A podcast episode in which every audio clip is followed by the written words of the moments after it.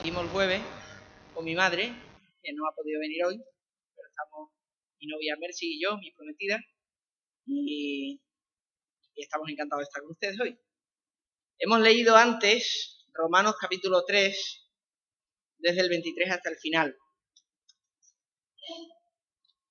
He querido leer a partir del versículo 23, aunque la sección podría decirse que comienza en el versículo 21, o incluso el capítulo 3 entero. Y yo quería hablaros esta mañana acerca de la gracia del Señor. La verdad es que como no tengo ocasión de compartir la palabra nuevamente aquí, pues pensé que mejor que hablar del tema central de la palabra, al fin y al cabo, que es el Evangelio de la Gracia. En la congregación donde asistimos tengo eh, la oportunidad y el privilegio de, predicar con asiduidad y entonces estamos leyendo el Evangelio según Mateo. Entonces creo que no hay mejor manera de escuchar la palabra del Señor que cogerla y dejar que nos vaya hablando. Así nos aseguramos que, mm, como todos tenemos ciertos temas que a veces nos, nos gusta hablar más que otros, aunque nuestro tema favorito solo se habla de nosotros mismos, mm, pues lo mejor es que nos centremos en la palabra del Señor y así ella nos guíe. Y creo que este capítulo y esta sección que hemos leído es central en toda la Biblia. Es central al mensaje del Evangelio.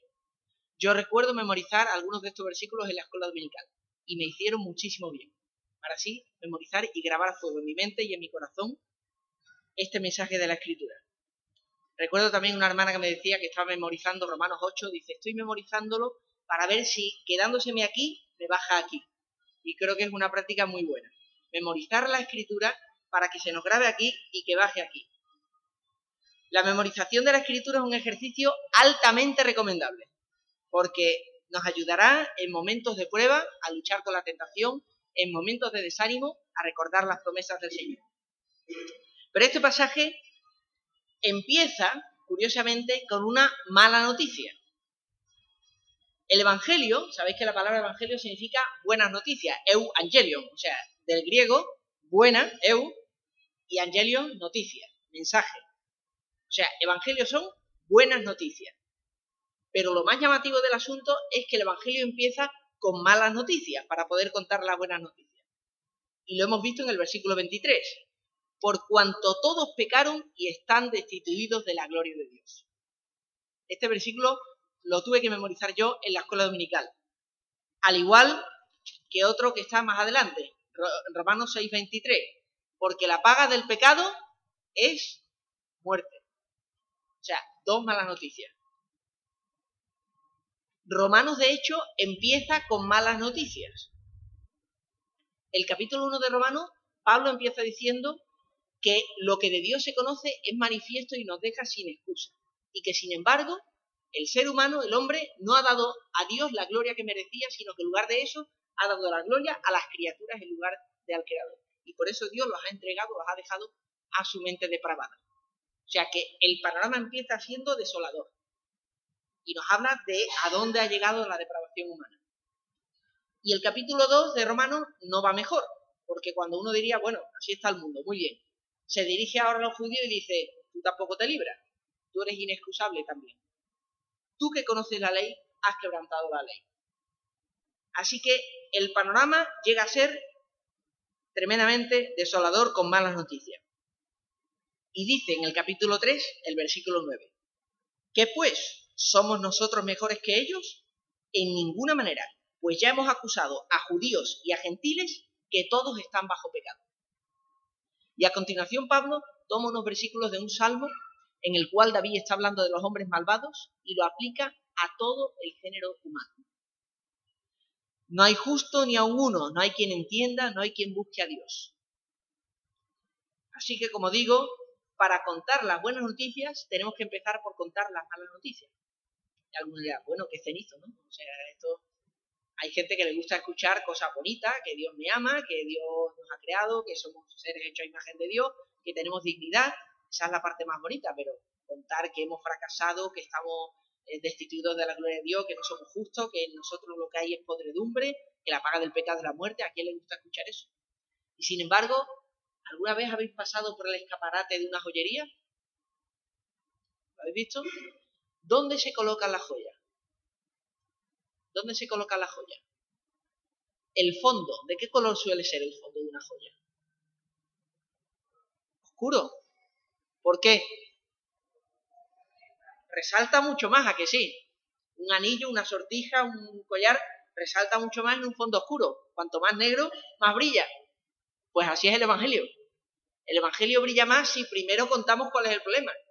Si yo digo, mira, tengo la cura para la fiebre tibetana, o para la gripe A, o la gripe porcina, o la gripe aviar, voy a decir, ¿y a mí qué me importa?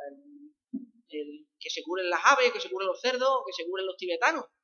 Digo, no, es que esta enfermedad es muy grave. Es que esto nos puede afectar a todos. Ah, entonces ya nos preocuparemos más de saber, ¿verdad? Entonces ya buscaremos, visitaremos por internet cuál es la cura para esto, de qué va esto, porque ya me afecta a mí. Y esto es lo mismo si no hay malas noticias del pecado, ¿de qué nos salva Cristo? ¿Qué me importa a mí? Hay personas que, que ven la fe, lo entienden como la religión, una cosa que está bien para la vida, una cosa que me ayuda, pero ese no es mi principal problema.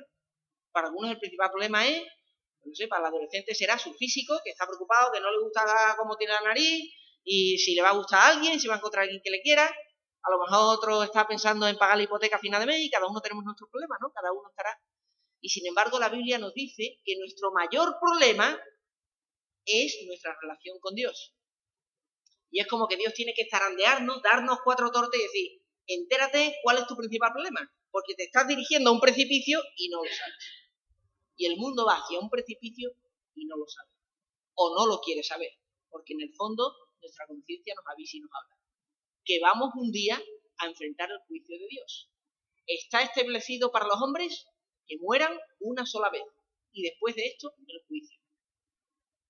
La Biblia da testimonio, nuestra conciencia da testimonio, aunque la intentemos acallar, y todo nos da testimonio que el principal problema que tenemos en la vida, queramos reconocerlo o no, es que tenemos que resolver nuestra relación con Dios.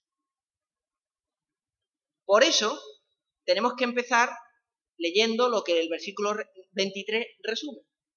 Por cuanto todos pecaron y están destituidos de la gloria de Dios. Pablo va demostrando a lo largo de los tres primeros capítulos de Romanos que ninguno alcanzamos la gloria de Dios. Ni los gentiles, ni los judíos, ni nadie se libra. Todos hemos pecado. Hemos llegado al punto más bajo, al valle, a lo más oscuro. Pero ahora viene la remontada. Justamente este versículo es central en toda la argumentación que Pablo lleva en Romanos y a continuación da la solución. La mala noticia ya la hemos dado. Todos hemos pecado. Todos hemos caído en el mal. Todos estamos llenos de orgullo hasta la raíz, de egoísmo. Todo aquello que nos separa de Dios, que nos avergüenza, está ahí. Tenemos un problema y tendremos que enfrentar los juicios de Dios. Y ya sabemos que vamos a ser encontrados faltos. Y la paga del pecado es la muerte. Sin embargo, aquí viene la buena noticia. Versículo 24. Y esa es la buena noticia del Evangelio. Y aquí viene la joya sobre el fondo negro. Siendo justificados gratuitamente por su gracia mediante la redención que es en Cristo Jesús. Esta es la buena noticia del Evangelio. Son buenas noticias para aquellos que se reconocen pecadores. Son buenas noticias para los pobres en espíritu, que diría el Señor Jesucristo. Para aquellos que reconocen su necesidad espiritual. Para aquellos que reconocen su bancarrota y no es verdad, hermanos, que el Evangelio suena mucho mejor a oídos de aquellos que están preparados porque reconocen su miseria. Aquel que no reconoce su miseria, el Evangelio le va a sonar como lluvia que rebala, porque no ve su necesidad. Pero ¿no es verdad que el Señor muchas veces ha usado necesidades en nuestra vida para hacernos ver nuestra condición? Y que eso es lo que nos ha enseñado. A veces ha sido quizás una enfermedad, una carencia, un problema familiar, cualquier tema que ocurre en nuestra vida algo que nos ha hecho ver nuestra condición de seres finitos y limitados. Y nos ha bajado del pedestal del orgullo en el que normalmente estamos situados, cuando nos creemos los mejores del mundo. Dicen que los jóvenes normalmente se consideran inmortales, ¿no? Uno no piensa en la juventud ni en que te va a venir la enfermedad, ni la debilidad, ni... Normalmente te cree el rey del mundo. Te sientes fuerte, te sientes con energía, te sientes que la vida no va a acabar nunca. Pero en la vida, antes o después, la hora de la prueba llega y nos baja del pedestal. Y nos recuerda que somos seres finitos, limitados, caídos. Y eso hace que nuestros oídos empiecen a estar abiertos y atentos a aquí hay un mensaje de que debe haber algo más que lo que aquí vemos y lo que aquí vemos. Y esa es la buena noticia del Evangelio. Nos dice primero que efectivamente estamos mal, pero nos dice que hay una solución y además gratuita. Qué buena noticia, ¿verdad? Que nos digan que el país está en bancarrota no es una buena noticia para nadie, ¿no? Y ahí lo estamos viendo en las noticias con Grecia. Que nos digan que hay un rescate, bueno, pues eso es una buena noticia cuando estás desesperado. Ahora, depende también que rescate, ¿no? Porque las condiciones que ponen algunos es, aquí está cogido con el cuello, medio asfixiado, ahorcado. Pero que te digan que hay un rescate gratuito, eso es la solución a todos nuestros problemas. Pues esa es la buena noticia del Evangelio. Hay una justificación gratuita. Me gusta como el predicador Tim Keller suele resumirlo. Dice, el Evangelio te dice que estás más perdido de lo que puedes imaginar, pero que puedes llegar a ser amado más de, de lo que nunca te hayas atrevido a soñar. Estás más perdido de lo que puedes imaginar, pero puedes llegar a ser amado más de lo que nunca te hayas atrevido a soñar. Y esta es la buena noticia del Evangelio. Tiene una primera parte que el mundo no quiere escuchar y que a nadie le gusta, que estamos más perdidos de lo que creemos. Porque además, la condición del pecador hace que la conciencia cauterizada no se dé cuenta de lo grave que es su pecado. Y la Biblia nos dice que el pecado es muy grave. La razón por la cual la salvación es gratuita no es porque no valga nada, sino precisamente por todo lo contrario. Porque vale tanto que nunca podríamos pagarla en toda la eternidad. Escuchaba a, gente decir que lo que es gratuito no se valora muchas veces, porque es gratuito. Pero realmente cuando algo es gratuito, alguien está pagando por ello. Hay cosas que son gratuitas pero no son gratis. Efectivamente es que otras pagan por ello. Hoy en día, gracias a Dios, todavía de momento tenemos sanidad gratuita. Pero significa que está siendo sufragada los gastos con el dinero de todo, ¿no? Y así tantas cosas que son gratis para quien la recibe, pero porque se está pagando. Y en, en el mundo espiritual ocurre exactamente lo mismo. El perdón de Dios es gratuito, pero no porque no valga nada, sino todo lo contrario. Hay personas que creen, bueno, la salvación es gratuita, pues nada, viva la pepa, ¿no? Entonces hay personas que aceptan la fe como, bueno, a nadie le amarga un dulce. Tú me dices que Dios me ama, pues estupendo, genial, yo me apunto al carro. Sin pensar más allá, sin reflexionar más allá. Pero lo que la Biblia nos enseña es que la salvación es gratuita porque estábamos tan perdidos que no podríamos pagar la deuda que tenemos con Dios ni en una eternidad. Y si queremos pensar, hermanos, lo grave que es el pecado, no tenemos más que mirar nuestra propia vida, ¿verdad? Las relaciones humanas rotas. El mundo se intenta poner bien puesto. El mundo a veces hace buenas obras para decir que somos buenos, luego vemos divorcio por todos lados. Hay artistas que están ayudando a niños en un orfanato y dan un millón de euros, que para ellos, para ellos eso es calderilla, pero luego van dejando hijos naturales por ahí y no se ocupan de ellos. ¿no? Y así es el ser humano, una pura contradicción. Intentamos convencernos de que somos buenos, pero vamos destrozando, por otro lado, haciendo daño. Y no tenemos más a veces que ver las noticias, ¿no? A dónde puede llegar la maldad. Veía un documental cristiano, que por cierto recomiendo, Nefarius, sobre el tráfico de, personas, ¿no? Y contaban el testimonio, y entre los que contaban su testimonio en el documental había un extraficante de mujeres. Y decía, la primera vez puede ser tú, pero al final te acabas acostumbrando. La conciencia se te endurece. Y ves a las mujeres como mercancía. y no te importa mentir robar, lo que sea, para, para ti pasa a ser el negocio. Así es la conciencia humana. Así hacen con los niños soldados. Los violan, los maltratan, les obligan a matar para que se les endurezca la conciencia, para que se les rompa el corazón, para que se vuelvan de piedra. Y así nos dice la escritura que somos nosotros. Y así vemos la maldad en el mundo, hasta dónde puede llegar. No todos llegaremos a esos abismos de maldad, gracias a Dios. Muchas veces vivimos en un entorno bastante seguro. Pero tan profunda es la maldad del ser humano. Y tan profunda es que, como se suele decir, ningún jorobado se ve su joroba. No vemos la profundidad del mal que tenemos. No vemos la gravedad.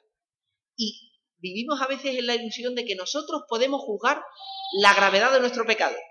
Como si el ciego pudiese decir los colores. No podemos porque nosotros mismos no estamos en condición de decir lo grave que, que es nuestro pecado. El que está en condición de ver las cosas desde fuera es Dios, que nos ve a todos tal y como son. Se cuenta que estaban tres candidatos que decían, bueno, el puesto que está aquí de bombero va a ser para mí. Yo soy ágil, capaz, le dice el otro amigo. Te recuerdo que tú mides metro sesenta y uno, tú no das la talla. Yo mido más que tú, metro sesenta y cinco, el puesto va a ser para mí. El tercero decía, olvidado, que el puesto es mío, que yo mido 1,67. Así que la plaza es mía. Salió la persona que tenía que, llamar a cada uno y dijo, señores, comienzan las pruebas de selección, talla mínima 1,70. Los tres fuera. Y así somos nosotros. Nos comparamos unos con otros y decimos, yo soy mejor que tú, yo no soy tan mala persona como aquel, yo no soy un terrorista.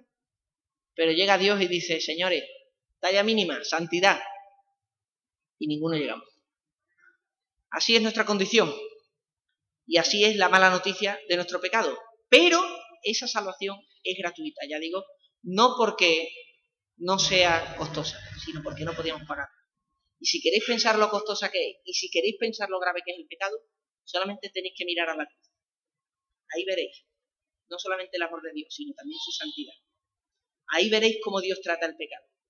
Ve al Hijo de Dios exclamando, Dios mío, Dios mío, ¿por qué me has desamparado? Pensad que el cielo se oscureció y que no hubo luz por tres horas. Reflexionad en eso. Reflexionemos en la cruz, hermano. ¿Cuánto meditamos en la cruz? Porque ese es el centro de nuestra vida cristiana. Pues ahí tenéis la santidad de Dios y la justicia de Dios.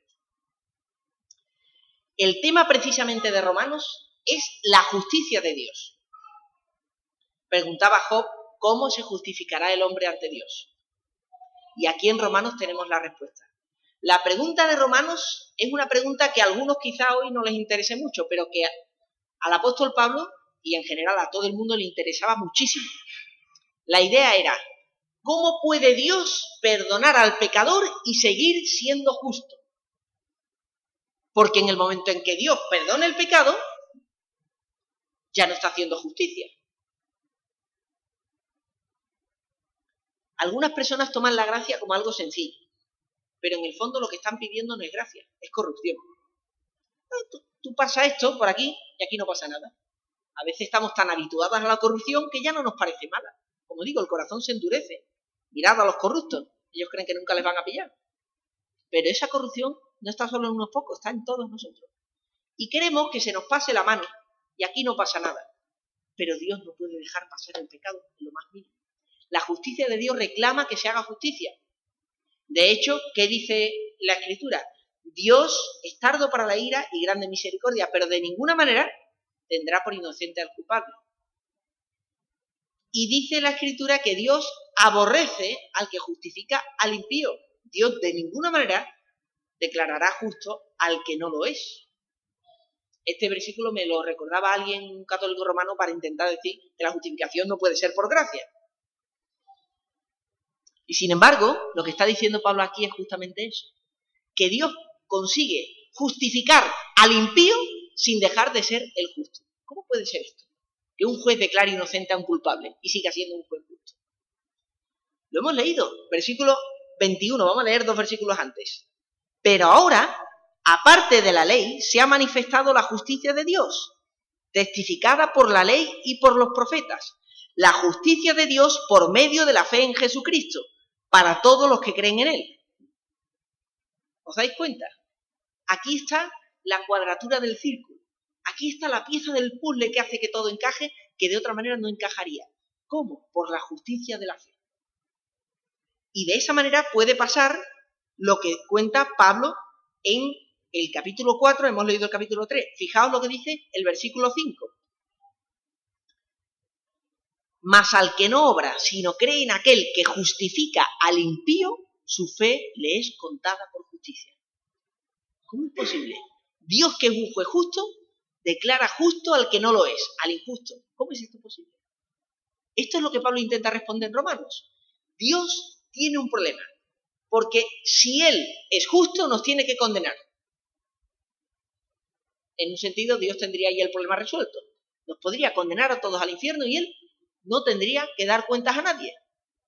Pero entonces, ¿dónde estaría su amor? ¿Y dónde estaríamos nosotros? Ahora, alguno dirá, bueno, pues Dios nos perdona y ya está. Pero entonces, ¿dónde quedaría su justicia? ¿Dónde quedan todos los agravantes, todos los agravios, toda la maldad cometida? ¿Eso queda así sin más? Dios tiene que castigar el mal. Aquí está la solución, por medio de la fe. La ley de la fe. Siendo justificados gratuitamente por su gracia mediante la redención que es en Cristo Jesús. Aquí está la respuesta. Cuando decimos que la salvación es por fe, no es fe en cualquier cosa. Es fe en la redención que Dios ha puesto por medio de Cristo. Es fe en el sacrificio expiatorio de Cristo. Es fe en la obra perfecta de Cristo en la cruz. Como dice el versículo 25, a quien Dios puso como propiciación por medio de la fe en su sangre, para manifestar su justicia, a causa de haber pasado por alto en su paciencia los pecados pasados. Gracias. Con la mira de manifestar en este tiempo su justicia, a fin de que Él sea el justo y el que justifica al que es de la fe de Jesús. Fijaos, cuando estudiamos la palabra, una cosa clave es ver qué palabra se repite. ¿Qué palabra se repite aquí? ¿Qué palabra se repite aquí? La fe se repite y también qué otra palabra o sus derivados, palabras relacionadas. Justicia. Fijaos cuántas veces se repite. Versículo 21, pero aparte de la ley se ha manifestado la justicia de Dios. Versículo 22, la justicia de Dios por medio de la fe en Jesucristo. Y luego dice 24, siendo justificado. Y luego 25, para manifestar su justicia. Y el versículo 26, con la mira de manifestar en este tiempo su justicia a fin de que Él sea el justo y el que justifica al que es de la fe de Jesús. O sea, una y otra vez la justicia y la justificación. Este término justificación es declarar justo a alguien. Es un término jurídico. La imagen podemos imaginarla, ¿no? Estamos ante un juez. Digamos que Satanás es el fiscal que nos acusa de nuestros pecados. Y no tenemos excusa. Aquí están las pruebas, las evidencias. Tenemos un juez que es Dios, que nos tiene que juzgar a nosotros. Pero resulta que aquel que tendría que ser nuestro juez, resulta que es también nuestro abogado, Jesucristo. Y Jesucristo es nuestro abogado y dice, sí, sí, sí, no negamos la evidencia, todo esto es verdad. Pero mira, la sangre de Cristo nos limpia de todo pecado. Así que la deuda está pagada, la multa está pagada y no se puede pedir el pago de la justicia Yo he muerto por esta persona. Y somos declarados inocentes, absueltos, justos, porque Dios pasa a vernos a través de la sangre de Cristo y ve en nosotros, ya no nos ve a nosotros. ¿Sabéis a quién ve? A Cristo Jesús. Esa es la buena noticia del Evangelio. De tal manera que nosotros somos declarados justos, inocentes, y al mismo tiempo Dios sigue siendo juez justo sin haber quebrantado su santidad, sin caer en la corrupción. El mundo muchas veces quiere disfrazar de gracia lo que en el fondo es corrupción. Decimos, tú, esto, esta falta yo te la perdono. Pero en el fondo, ¿sabéis lo que hay? Un pacto de lobos. Esto es, yo no te diré tu falta mientras tú no me digas, a mí mía. Ahora, el día que ya nos pongamos así, entonces yo te recordaré todo lo que te he guardado y entonces ya nos pelearemos y tú me recordarás. Eso es el mundo. Eso no es gracia, eso es corrupción. La gracia, hermanos, necesita una víctima. Necesita un sacrificio, porque como he dicho, alguien tiene que pagar la multa. Y esto ya es más difícil de digerir, porque ¿quién está dispuesto a pagar la culpa de nadie? ¿Quién está dispuesto a poner la otra mejilla? Decía C.S. Luis, a todo el mundo le parece maravilloso el perdón, hasta que tienen algo que perdonar. Entonces ya nos deja de hacer gracia. Porque decimos, es que me han hecho daño, es que me han ofendido, es que no se lo merece. Por eso se llama perdón. Se trata de perdonar a un culpable. Nadie perdona a un inocente, ¿no? Si es inocente, que hay que perdonar. Y cuando nos toca a nosotros, ya somos de otra manera. Y sin embargo, la, la Biblia nos dice que eso es lo que Dios ha hecho con nosotros. Es como si yo he matado al Hijo de Dios y Dios me adopta a mí como su hijo. Fijaos, ¿dónde está? La gracia, la palabra de hecho en griego caris, e, era una palabra que la Biblia coge y en un sentido moldea y le da un significado y la carga de un significado que no tenía en esa riqueza en su contexto original. Y sin embargo la Biblia coge esta palabra y la llena de significado. Y está diciendo, gracias el favor inmerecido de Dios. Estabais muertos en delitos y pecados, dice Efesios 2. Por gracia sois salvos, Efesios 2. Por medio de la fe. Dios que es rico en misericordia con su gran amor con que nos amó. Es decir, está diciendo, no merecíamos nada, estábamos muertos, pero Dios en su gracia, en su misericordia, acudió y nos dio vida juntamente con Cristo. Esto es la gracia.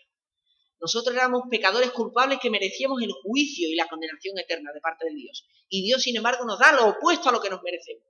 No es solamente que nos da algo que no merecemos, es que nos da lo opuesto a lo que nos merecemos.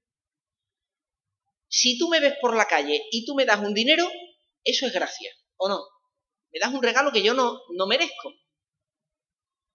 Si yo me lo he ganado, si yo trabajo, eso no es gracia. Lo dice Pablo aquí, ¿no? Al que obra no se le cuenta el salario como gracia, sino como deuda. Sin embargo, la paga más bien que tenemos que recibir nosotros, el salario del pecado es la muerte. Pero la dádiva de Dios es vida eterna en Cristo Jesús, Señor nuestro. O sea, los tres casos son, yo trabajo y me das un dinero, ¿eso cómo se llama? Salario, pago. Eso no es un regalo, no es gratis. No es gratis y gratia, tiene mucho que ver, ¿no? Gratis de gracia. Eso es mi pago. Ahora, yo te pido un favor, o a lo mejor sin pedirte, tú me lo das, eso es un regalo gratis, ¿no? De gracia. No pides nada a cambio. Pero ahora imagínate que yo te he robado. Y ahora tú encima de todo me pagas. ¿Eso qué es? Eso es la gracia del Señor. Sí, efectivamente, es cara porque no lo merecemos. Pero lo que Dios hace va más allá de lo humanamente imaginable. no nos da nuestro merecido, no nos da solamente un regalo, sino que nos da lo opuesto a lo que nos merecíamos. Eso es la gracia del Señor. Y esa es la buena noticia del Evangelio, siendo justificados gratuitamente por su gracia. Y esto es posible porque Cristo murió por nosotros. De otra manera, no habría manera de pagarlo. La multa ha sido pagada, el precio ha sido pagado. La palabra que aparece aquí es la palabra propiciación, una palabra que no se usa mucho hoy en día. Las traducciones modernas, algunas de la escritura, de hecho desaparece la palabra justificación, desaparece la palabra propiciación mm, y se sustituyen por otras que de alguna manera se pierde algo el matiz de lo que Pablo está diciendo. La palabra justificación es una palabra aquí legal y es a propósito que Pablo usa un concepto legal. Esto lo vio claramente Lutero y de aquí surge la reforma, porque captó claramente que la justificación es un término legal y que la justicia de Dios era imputada aunque el ser humano no había acabado siendo justo porque Roma confunde justificación con santificación.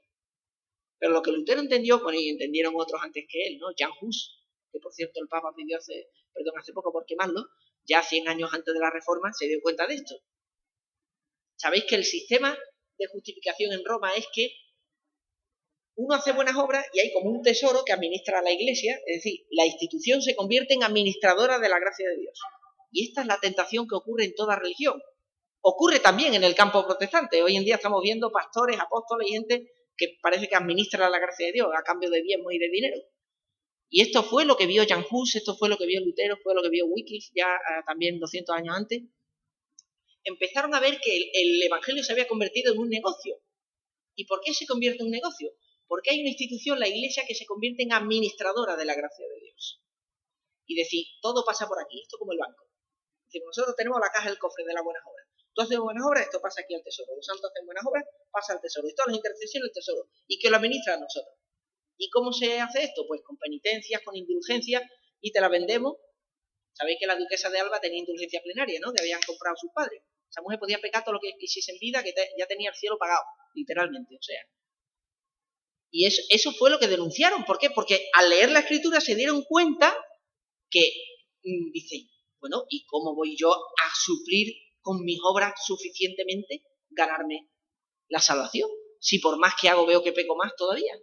Y cuando descubrió que la justicia de Dios es imputada al que no obra, como hemos leído, versículo 5 eh, del capítulo 4, al que no obra si no cree, su fe le es contada por justicia.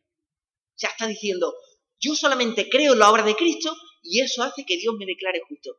Y ahí dice Lutero que vio las puertas del paraíso abiertas. Alguien que había sentido el peso de la culpa, el peso de su condición delante de Dios. Es decir, ¿cómo voy a enfrentarme al juicio de Dios si yo me veo que soy un pecador? Nunca llego a ser suficientemente santo. Qué buena noticia, música celestial para sus oídos. Al que no obra si no cree, su fe le es contada por justicia. la justicia de Cristo me es imputada a mí. Una palabra que escuchamos mucho hoy en día, ¿no? Imputado, ahora que quieren quitarla los, los políticos de turno para que no suene tan feo. Pues qué preciosa palabra para los cristianos, imputación. La justicia de Cristo nos es imputada, nos es adjudicada, nos es contada por justicia. Porque Él murió en la cruz y decimos, Cristo murió por mí. Así que ahora Dios me ve a través de la sangre de Cristo y cuando me ve a mí, no ve a este mísero pecador que está lleno de orgullo y de miseria y todavía Cristo tiene que limpiar muchas cosas aquí. Pero Dios ve a Cristo. La palabra propiciación aparece solamente cuatro veces en el Nuevo Testamento. Literalmente. En una de ellas, nuestra traducción pone expiación en hebreo. Pero eh, aquí en Romano y en Primera de Juan, cuando dice que Él es la propiciación de nuestros pecados y no solamente por el mundo, sino, eh, o sea, por nosotros, sino por todo el mundo, ¿eh? y que el Señor ha mostrado su amor precisamente en que Él dio su vida por nosotros, a quien Dios puso en propiciación por nuestros pecados. Y aquí dice, Pablo nuevamente usa la palabra propiciación. Aunque la palabra aparezca cuatro veces, el concepto aparece por toda la Biblia y por todo el Nuevo Testamento. Y de hecho, por toda la carta a los romanos. Por eso Romanos ha provocado tantos avivamientos, no solamente la reforma. Anteriormente, muchos leyendo la epístola a los romanos experimentaron avivamientos, después el movimiento de los morados, avivamientos como en Suiza, el, eh, el, redescubrimiento de la teología en el siglo XX, la carta a los romanos ha sido una y otra vez fuente de bendición de, eh, de parte de Dios. Decía Calvino que quien entienda esta epístola entenderá toda la escritura porque Pablo está explicando el concepto de la justicia de Dios y de la propiciación de Cristo, que el sacrificio de Cristo es la única vía de escape de la condenación y que por medio de la sangre de Cristo Dios pasa a ser propicio a nosotros. Ese es el concepto de, propiciación. Dios era nuestro enemigo, pero en Cristo la ira de Dios es consumir, es consumada, es satisfecha, su justicia es satisfecha y ahora Dios puede mirarnos como amigos, siendo propicio a nosotros. Este concepto estaba arraigado incluso en las religiones paganas, porque todas las religiones tenían la idea de hacer sacrificios para que los dioses le fueran, le fueran propicios, o Dios le fuera propicio. Así que el concepto estaba muy arraigado. El problema es que el hombre intentaba hacer a Dios propicio a él a través de sus méritos y de sus sacrificios humanos. Y Pablo dice, no, no, no es de ninguno de nuestros sacrificios, ni de los que ofrecen en el templo a los judíos, ni de ningún otro que podamos ofrecer. Porque si por alguna vía de escape podríamos salvarnos, sería por los mismos mandamientos que Dios dio en la ley de Moisés, ¿no? Y sin embargo Pablo está diciendo, pues ni por ahí te libras. Porque nadie ha cumplido la ley, ninguno de nosotros. Cuando se enfrenta a Pedro, que lo relata en Gálatas, dice, pero ¿cómo vas a dar a entender que hay que ser judío? Fija cómo Pablo enfrenta la hipocresía, ¿eh? aunque sea del mismo Pedro. Aquí no caben medias tintas. Aquí hay que dejar claro a los hermanos que no hay que cumplir ni ritos ya ni de circuncisión, ni de, ni de ningún otro tipo para ser salvos, ni hay que ofrecer sacrificios animales, ni que nos vamos a salvar por medio de nuestras propias obras. Y le tiene que decir a los Gálatas, Gálatas insensato, os vais a intentar ahora salvar por las obras, si empezasteis por la fe. Dios os administra el Espíritu por el oír con fe. Su palabra, que Cristo murió por nosotros, por nuestros pecados. Ese es el mensaje del Evangelio. Y eso es lo que nos salva, no nuestros propios méritos. No nuestras obras, sino la obra de Cristo. La propiciación por medio de la fe en su sangre. Hablando del sacrificio sangriento de Cristo en la cruz. Un sacrificio único e irrepetible. Porque sin derramamiento de sangre, dice la Escritura, no hay remisión de pecado. Hermano, alguien tiene que pagar. Qué distinto es la gracia a la corrupción, ¿eh? Cuando yo perdono, hermano, el cristiano debe caracterizarse porque cuando perdona, ¿sabéis qué estamos haciendo? Cargando nosotros. Nos estamos echando en la espalda cosas. No guardándolas, anotándolas para luego echarlas en cara si la cosa va mal. Perdonar es perdonar. Y perdonar es echar lo profundo de la mano. ¿Sabéis?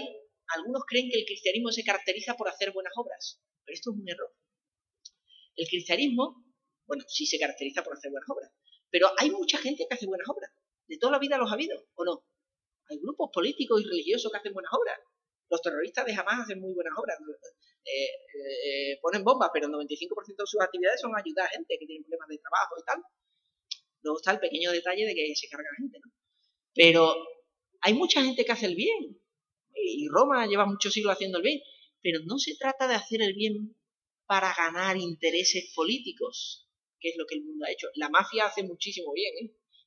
Y, se ayudan, pero luego te pedirán a cambio otros favores. El cristiano se caracteriza porque hace el bien desinteresadamente.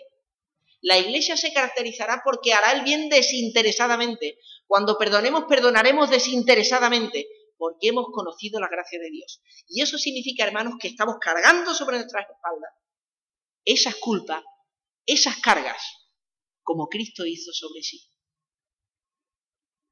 Eso sí es gracia. Y eso es lo que nos diferenciará del mundo. Cuando pongamos la otra mejilla, cuando no busquemos que nos alaben, cuando no busquemos ganancia a cambio. Eso es la gracia. Si la hemos entendido, si la hemos saboreado, la daremos. Qué diferente, ¿verdad? Parece lo mismo, pero es tan diferente hacer buenas obras para ganar algo, a hacer buenas obras porque ha recibido el amor de Dios y ahora quieres transmitirlo. Por eso, la gracia es lo opuesto en un sentido a las obras. La gracia es opuesto, hay que entender también el contexto. ¿eh? A veces en la Biblia hay que ver el contexto. La palabra mundo en la Biblia no significa lo mismo en todos los contextos. De tal manera amó Dios al mundo. Y ahora en otra parte dice, hermanos, no améis al mundo. Entonces, ¿qué quedamos? A ver, cuando el mundo son las personas del mundo, hay que amar al mundo. Dios ama al mundo, quiere decir Dios ama a las personas. Y el mundo entendido como su creación también. Ahora, cuando la Biblia habla del mundo, lo explica cuando dice no ames el mundo. Porque todas las cosas que hay en el mundo, que son los deseos de los ojos, los deseos de la carne y la vanagloria de la vida. Eso es el mundo. Y ahí lo explica. Entonces, el mundo, como entendió, como este sistema de cosas, donde el que más miente es el que más triunfa, donde aquí el que pisa es el que está por encima, eso es lo que nosotros no tenemos que amar. Y buscar el poseer, el, que nos vean, el llamar la atención. Esas cosas es las que hay que huir de ellas. Eso es el mundo. Pues de la misma manera la gracia, según el contexto, hay que entender de qué se trata. Gracia en un sentido es lo opuesto a pecado. Cuando abundó el pecado, sobreabundó la gracia. Ahí está el perdón de Dios, ahí está una nueva vida, una nueva manera de caminar. Pero gracia es también lo opuesto a las obras, y lo vemos aquí. ¿Dónde pues está la jactancia? Versículo 27. ¿Queda excluida? ¿Por cuál ley? ¿Por la de las obras? No, sino por la ley de la fe. Aquí gracia va unido a la fe en oposición a las obras. Un versículo que todos creo que hemos memorizado. Efesios 2, 8 y 9, ¿no? Y el 10 también viene bien. Vamos a abrirlo. ¿Tenéis la Biblia, no? Llevamos un rato nada más en Romanos 3. Vamos a ir a Efesios. Efesios 2, 8, 9 y 10. Porque por gracia sois salvos, por medio de la fe. Y esto no de vosotros, pues es don de Dios, no por obras, para que nadie se gloríe. Porque somos hechura suya, creados en Cristo Jesús para buenas obras, las cuales Dios preparó de antemano para que anduviésemos en ellas. Aquí dice Pablo, ¿dónde está la jactancia? Queda excluida. ¿Por cuál ley? ¿Por la de las obras? No, sino por la ley de la fe. Lo hemos leído. No por obras para que nadie se gloríe, la meta última del Evangelio, hermanos, es que toda la gloria sea de Dios. Esta es la meta del Evangelio. ¿Queréis saber si, hay, si algo viene de Dios, un mensaje del Evangelio viene de Dios o no? ¿Crea orgullo en el hombre? ¿Exalta al hombre o exalta a Dios? Porque el Evangelio siempre nos humilla. Nos deja todo a esta altura, a la altura del betún, en el polvo, humillados delante del Señor. Para la carne esto no es agradable, pero este es el mensaje de Cristo. Nos dice que estamos todos perdidos y que no podemos hacer nada por nosotros mismos para salvarnos. Al ser humano lo que le gusta escuchar es que es maravilloso, que en el fondo tiene un corazón de oro y que aquí todo el mundo es bueno. La palabra de Dios nos dice que estamos hundidos en la miseria, pero que Cristo es el que nos rescata del lodo. De modo que toda la gloria para quién es? Para Cristo. ¿Dónde está la jactancia? Queda excluida. Pablo lo dice también en Primera de Corintios. Dice, Dios escogió a lo vil del mundo, a lo menospreciado, a fin de que nadie se jacte en su presencia. Para que, como está escrito, el que se gloría, gloríese en el Señor. El mensaje de la cruz es locura a los que se pierden, pero a los que se salvan es poder de Dios. ¿Por qué? Porque al mundo se le ofende. Nos está diciendo que somos pecadores, nos está diciendo que hay que creer sencillamente, no hay mérito de nuestra parte. Nos dice que no se alcanza por sabiduría humana, por conocimientos humanos ni capacidades humanas, un mensaje sencillo que lo entiende hasta un niño no son señales portentosas, no hay espectáculo que atraiga, no hay esa pompa que al mundo le gusta de una religión con, mucho arraigo, con mucha vistosidad, con poder. social, político. Es algo sencillo. Y dice Pablo, pues esto que el mundo desprecia es lo que Dios ha usado, para que nadie se jacte en su presencia, para que toda la gloria sea suya. Y esto es más glorioso que todo lo que el mundo puede ver. El mensaje gratuito de salvación por medio de la sangre de Cristo. Y la jactancia queda excluida porque precisamente es gratuito y se recibe por la fe. Salvos por gracia por medio de la fe. Concluimos que el hombre es justificado por la fe sin obras de la ley. Algunos dicen que, que Lutero tuvo un atrevimiento al decir por fe sola, en la traducción en alemán. Lo cierto es que la palabra sola no está en el original, de hecho nuestra traducción no la tiene, pero sin embargo sí se admite en más de una traducción. Si, si veis, por ejemplo, cuando Pablo dice que el obispo, el anciano, sea marido de una sola mujer, el sola no está en el original, pero evidentemente se entiende en el contexto, ¿no? Cuando dice de una mujer, es que una sola, ¿no? O cuando Judas dice de contender por la fe que ha sido dada una vez a los santos, una sola vez a los santos, una vez por todas, quiero decir, es algo definitivo. Es decir, a veces las traducciones enfatizamos en la lengua que se traduce porque en el original tiene esa fuerza y queremos que no pierda esa fuerza.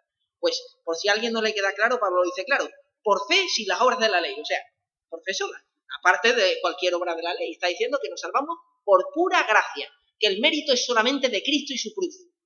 Esto es la salvación por medio de la fe. Incluso si veis a la traducción de la Biblia de Jerusalén, en Gálatas 2, cuando Pablo dice que seremos salvos por fe, si las obras dice por sola fe. Es curioso que, la traducción también de Roma de, de, la Biblia de Jerusalén pone por la sola fe, que esperamos ser salvos. Solamente por la fe somos salvos, aparte de las obras de la ley. De esta manera, toda jactancia, toda gloria humana queda excluida, solo por la fe. Eso sí, solo por la fe, en este contexto queda claro que es por la fe en la sangre de Cristo, en la cruz de Cristo, en la obra de Cristo. Porque algunos dicen, bueno, pues Santiago dice que la fe sin obras es muerta, ¿no? Si tú vas a Santiago, ¿sabéis cuántas veces menciona Santiago la cruz? ¿Sabéis cuántas veces aparece la cruz en Santiago? Una sola. La carta de Santiago no menciona la cruz ni una sola vez. Cuando Santiago habla de la fe, no habla de la fe en la cruz, habla de la fe en Dios. Dice, ¿tú crees que Dios es uno? Los demonios también creen y tiemblan. Claro, esa, fe no va a salvar a nadie, desde luego. ¿Cuánta gente hay en nuestra, eh, en nuestra sociedad que dice, yo creo en Dios, yo soy creyente, porque yo creo en Dios? Tanto Santiago como Pablo están de acuerdo en una cosa, esa fe no salva a nadie. Creer en Dios, creer que Dios existe, no salva a nadie. Porque precisamente creer que Dios existe es el primer paso. Darnos cuenta que estamos en bancarrota con Él es el segundo. Y la salvación por la fe de Cristo es el tercero. ¿Me explico? Entonces la buena noticia no es que Dios existe. La buena noticia es que Dios se hizo hombre. Y vino hasta nuestra condición y se humilló hasta el fondo. Se pringó con nosotros en el lodo. Y se humilló a sí mismo haciéndose siervo y obediente hasta la muerte y muerte de cruz. Este es el mensaje de la gracia. Hay personas que también han dicho, bueno, Pablo habla mucho de la gracia en su epístola, pero en los evangelios no se habla tanto de esto. No hay este vocabulario teológico. Claro. Lo hay, ¿eh? Lo hay también, pero bueno. no se enfatiza tanto. ¿Por qué? Porque el Antiguo Testamento es la preparación. Los evangelios son la consumación de la venida de Cristo a la tierra. Y las epístolas son la explicación de lo que ha pasado. Pablo no hace otra cosa que explicarte lo que está ocurriendo. Pero es que los evangelios, y aquí está también la gloria del evangelio, se limitan a describírtelo. No que te esté explicando técnicamente en términos teológicos lo que es la gracia. Te muestra cómo es Jesús. Da vista a los ciegos, restaura al cojo, se le unen prostitutas y pecadores y publicanos y lo que desprecian otros y los fariseos no lo entienden. Y él dice, aprende qué significa misericordia quiero y no sacrificio. Jesús no es que explique la gracia, es que la demuestra en cada paso la demuestra en su carácter, la demuestra en quién es Él. Y lo demuestra primeramente porque Él, siendo Dios, se hizo hombre. Y el Hijo del Hombre no vino para ser servido, sino para servir y dar su vida en rescate por muchos. Así que los evangelios lo que hacen es describírtelo. Cuando Juan el Bautista dudaba en la cárcel, decía, ¿eres tú el que había de venir? Esperaremos a otro. ¿Y qué hace Jesús? En aquella misma hora, sana gente, dice, y de decirle a Juan lo que estáis viendo. Una, una imagen vale más que mil palabras, podemos decir, ¿no? Es la ilustración de lo que es la misma gracia. Dice Juan, el verbo se hizo carne y vimos su gracia, gracia como del unigénito del Padre, lleno de gracia y de verdad. Porque la ley por medio de Moisés fue dada, pero la gracia y la verdad vinieron por medio de Jesucristo. Aquí, así que Jesús mismo la demuestra. Predicar la salvación por fe, hermanos, ¿sabéis lo que es? Es predicar a Cristo. No es tanto explicar teológicamente lo que es la fe, que también tenemos que explicarlo. Pero sabéis, hermanos, mostrad a Cristo y estaréis predicando el Evangelio por la fe. Justamente en la película Lutero, a mí hay un pasaje que es de mis favoritos. Y, curiosamente es el monje católico que interpreta a Bruno Ganz, el mentor de Lutero, el que lo dice. Y para mí ese hombre está predicando el Evangelio, aunque no explique la salvación por fe. Cuando Lutero está desesperado en su celda y, se acerca a él el, el monje superior y le dice, ¿qué te pasa, Martín?